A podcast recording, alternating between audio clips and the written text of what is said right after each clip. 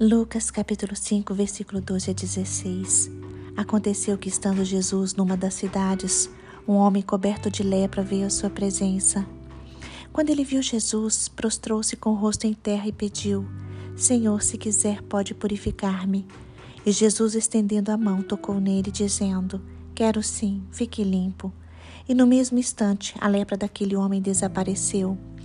Jesus ordenou-lhe que não contasse isso a ninguém e acrescentou: Mas vá, apresente-se ao sacerdote e ofereça pela purificação o sacrifício que Moisés ordenou, para servir de testemunho ao povo. Porém, o que se dizia a respeito de Jesus se espalhava cada vez mais, e grandes multidões afluíam para o ouvir e para serem curadas de suas enfermidades. Jesus, porém, se retirava para lugares solitários e orava.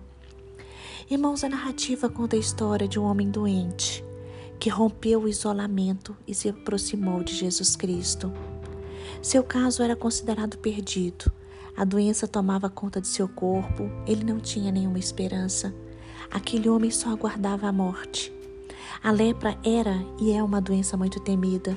Ela desfigura a pessoa e se torna fatal. Ela é contagiosa e devastadora. Mas o homem busca socorro em Jesus Cristo. Com humildade, ele busca sua purificação.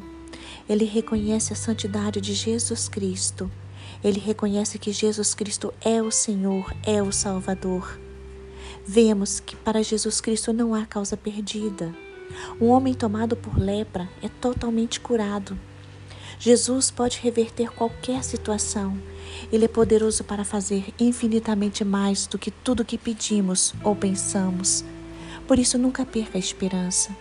Você é muito importante para Jesus. Ele se importa com suas necessidades, com seus projetos, com a sua vida. Hoje, Ele nos abraça.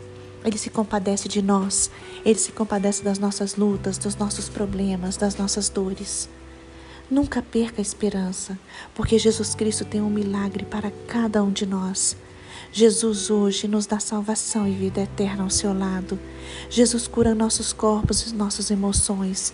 Jesus sara nossa alma, restaura nossa dignidade e o nosso valor.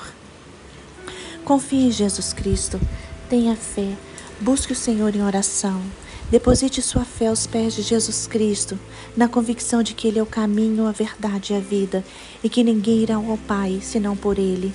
Não perca a esperança, porque no momento certo você dará testemunho da sua vitória.